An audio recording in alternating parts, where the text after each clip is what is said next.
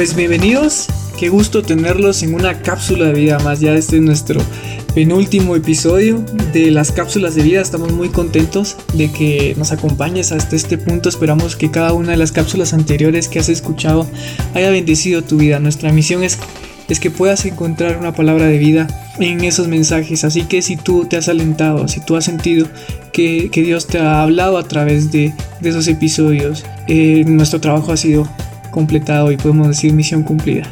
Así que estamos muy contentos de, que estés con nosotros. Eh, en esta ocasión quiero hablarte de un tema, la verdad que esta es la cápsula de vida más pequeña que vamos a grabar, pero sin duda alguna es importante. Eh, siguiendo esta temática de las preguntas, hace también bastante tiempo alguien me preguntaba y también me he encontrado con algunos adolescentes que quiero contarte que he trabajado algunos años con, con los adolescentes de mi iglesia, de mi, de mi ciudad local. Y la verdad es que nos hemos puesto a, preguntarles y yo les he animado a que comiencen a leer la Biblia y que empiecen a, sumergirse en la palabra de Dios. Pero muchas veces ellos me preguntan, pero ¿qué libro me recomiendan? ¿O qué libro puedo empezar a leer? Que estoy empezando a leer la Biblia, pero no hay muchas cosas. Pero les quiero contar que, yo nací en un hogar cristiano. Desde que yo tengo memoria, pues siempre vamos a la iglesia y yo siempre me recuerdo que iba a la escuela dominical. Pero cuando fui creciendo comencé a intentar, intentar leer la Biblia por mí mismo. Yo solo me sabía los nombres de los primeros cinco libros de la Biblia y sabía que el último libro de la Biblia es el Apocalipsis, pero luego realmente yo no sabía nada. En mi casa de vez en cuando se hablaban de temas de la Biblia y mencionaban Romanos, Gálatas o, la carta, o las cartas de Pedro. Aparte de eso también leíamos mucho eh, los salmos, los proverbios. Hubo un tiempo en mi casa que hicimos unos famosos, no sé si en tu casa o con tu familia lo han hecho, pero ya conmigo sí hicimos los famosos altares familiares en donde nos reuníamos cada, cada noche yo creo que sí era cada noche que nos reuníamos y nos poníamos a, orar. Eh, mi mamá siempre nos daba eh, la oportunidad de orar eh, cada uno y luego leíamos parte de la palabra, mi mamá nos preguntaba qué entendimos, ella trataba de explicarnos un poco y por último ella comenzó a enseñarnos un poco acerca de la armadura de Dios, que si no estoy mal lo encontramos en, en Efesios, si no estoy mal. Em, y pues bueno, ahí más o menos empecé con la armonía de, saber qué es lo que qué es lo que estaba en la palabra de Dios. Entonces em, yo decidí empezar a leer lo que decían esos libros. En ese entonces yo creo que tenía unos 8 o 9 años y cuando empecé a leer no entendí nada, absolutamente nada. Casi todas las palabras para mí eran nuevas, entonces decidí empezar a leer Mateo o algún otro evangelio, tal vez Marcos, Lucas y Juan fue que hasta años después, o sea, cuando tenía 8 años, 9 años, no entendía muchas cosas, fue cuando ya estaba en mi adolescencia, eh, que después yo leí Mateo y para mí ese fue el primer libro completo que leí de la Biblia y uno que otro salmo o proverbio. Pues ahorita yo ya tengo un poco más de años y he leído un poco más de la Biblia. Realmente me he enamorado de su palabra como ningún otro libro. Me encanta leerla y saber que cuando lo hago estoy experimentando un proceso de transformación, ¿sabes? El libro de Romanos en el capítulo 12, versículo 2 dice, no os conforméis a este siglo, sino transformaos por medio de la renovación de vuestro entendimiento para que comprobéis cuál sea la buena voluntad de Dios, que es agradable y perfecta. Y la única manera de poder renovar nuestros pensamientos, de transformar nuestra manera de pensar es a través de su palabra. Su palabra siempre tiene algo nuevo que decir aunque ya lo hayas leído unas 100 veces. Eh, esa es una de las características de la palabra de Dios, que es dinámica.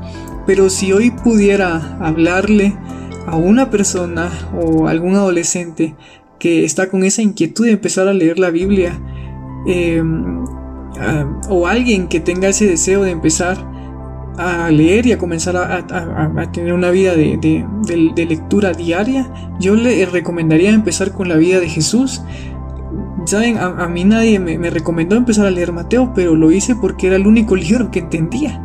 Eh, realmente estoy seguro que fue el Espíritu Santo que en ese entonces me guió a empezar ese libro, conocer la vida de Jesús, dónde nació, cómo nació, cuáles fueron sus milagros, qué enseñanzas dio, la vez que se enojó, la vez que lloró.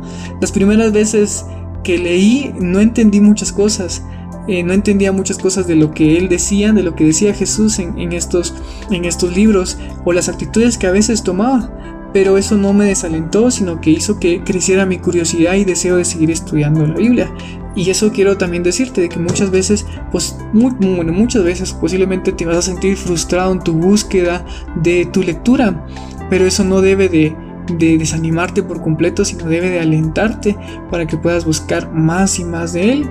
Si estás empezando en tu vida cristiana o quieres empezar a leer el libro La Biblia o tienes como propósito leer más de él, quiero recomendarte a leer Mateo. He leído, he leído en otras páginas de internet o en otros lugares o en prédicas que muchos recomiendan leer las cartas del apóstol Juan. Así que si has leído Mateo o algún otro evangelio, puedes seguir con las cartas de Juan. Pero yo te recomendaría que puedas agregarle un salmo o un proverbio. A mí me encantan los proverbios, hay muchísimas enseñanzas, hay 31 proverbios y eh, pues casi se adapta a la mayoría de meses del año. Entonces si tú mm, te propones a comenzar a leer los proverbios, pues lees, puedes leerlo un proverbio cada día. Eh, entonces eh, así puedes comenzar a tener ese hábito de lectura. A mí también me gusta la historia, entonces comencé a leer las primeras cartas, la primer, perdón, los primeros libros de Samuel, primera y segunda de Samuel, y de verdad es una historia fascinante leer la vida sobre el profeta Samuel, leer la vida del rey Saúl y la magnífica historia de David, del rey David. Eh, realmente para mí fueron historias que me marcaron. Entonces quiero animarte y si no entiendes algunas cosas, te lo vuelvo a decir, no te desesperes pasa de párrafo o pasa de capítulo, deja una seña de lo que no entendiste y prepara y pregúntale a alguien que sepa un poco más, que nadie apague el deseo que hay en ti de alimentarte de su palabra.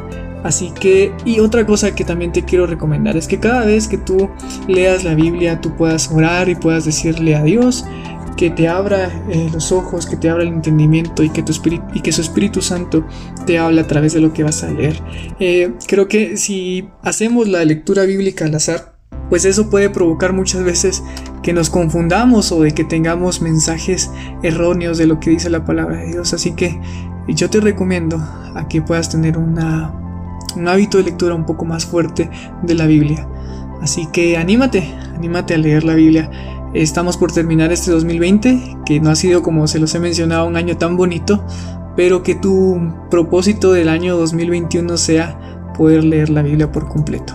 Y yo estoy seguro de que Dios va a transformar tu vida para siempre, porque eso se trata. Así que estamos felices y contentos de que nos hayas acompañado y esperamos de que esta, esta pequeña enseñanza bendiga tu vida. Y pues si tú deseas escribirnos y tienes alguna petición de oración, pues no dudes en contactarnos a través de nuestras redes sociales. Estamos muy felices y contentos de llegar a este noveno, esta novena cápsula de vida. Y pues te mandamos un abrazo y muchas bendiciones.